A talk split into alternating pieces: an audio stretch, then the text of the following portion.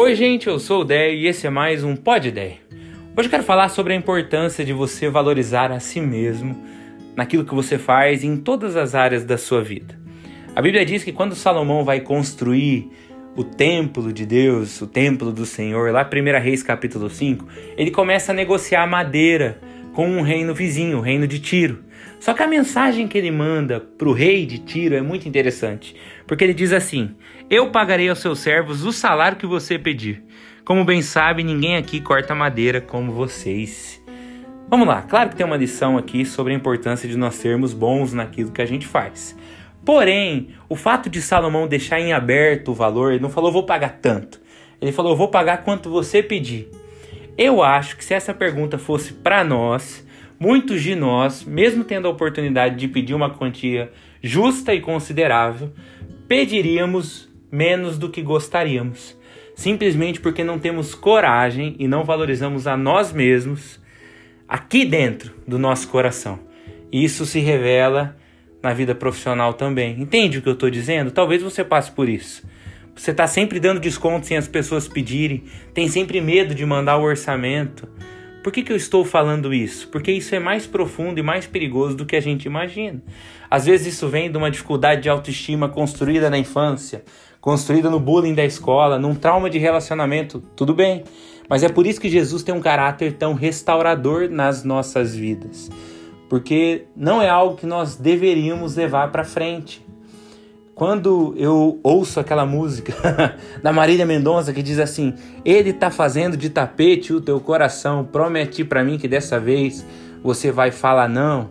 Eu acho que a gente consegue se identificar com esse sentimento que a Marília tem na música por uma amiga, por uma pessoa. Porque quantos de nós não vemos pessoas ao nosso redor que são pessoas incríveis, maravilhosas, mas que não se enxergam assim? E por isso aceitam posturas que não deveriam aceitar. Não é só na vida profissional, não, entende? É também nos relacionamentos e de repente você pensa: meu Deus do céu, como pode isso? Como pode mais uma vez se encontrar nessa situação? É o dedo podre? Na verdade, não é o dedo podre. Na verdade, é a maneira como se vê que ainda não está ajustada à maneira que Deus vê. Entende isso? Eu gostaria muito que nós tivéssemos a autoestima de José. Eu acho que José era um cara que tinha uma autoestima legal, sonhou desde o começo. Alguém que chega diante do faraó, revela o sonho e não pipoca e lava o rosto, sei lá, tem um brilho especial, portanto que o faraó olha e fala assim: Eu preciso de alguém, então eu preciso de você. Porque ele encanta, mas nem todos nós somos assim. E é por isso que Jesus passa corrigindo o coração de algumas pessoas ao longo do caminho. Então, a mulher do fluxo de sangue, que nem o nome dela tá lá, ela já tá marcada como a mulher do fluxo de sangue, 12 anos sofrendo a mesma coisa.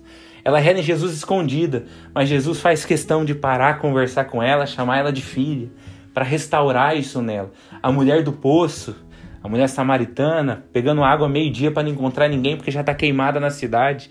E Jesus vai e revela para ela que é o Messias e faz dela uma grande missionária na cidade que ela vai e chama todo mundo e agora ela é valorizada. O leproso, que Jesus podia ter falado de longe, está curado, mas faz questão de relar nele, porque ninguém rela, ninguém rela nele faz tanto tempo, mas Jesus rela para mostrar para ele que ele não é esse ser humano desprezível que disseram para ele que ele é. Ele é muito mais do que isso.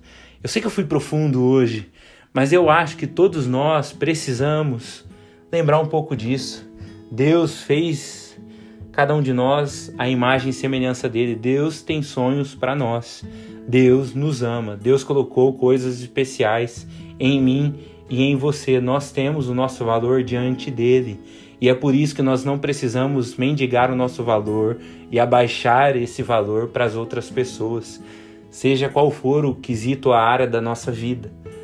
Não é fácil, mas é uma oração que nós temos que fazer para Deus, eu e você.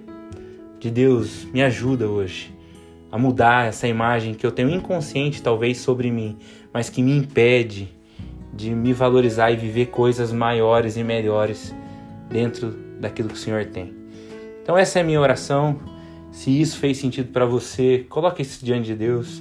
Talvez você precise mandar para alguma pessoa para que Deus fale com ela e que nesse processo Deus nos ajude a todos. Deus te abençoe e até amanhã.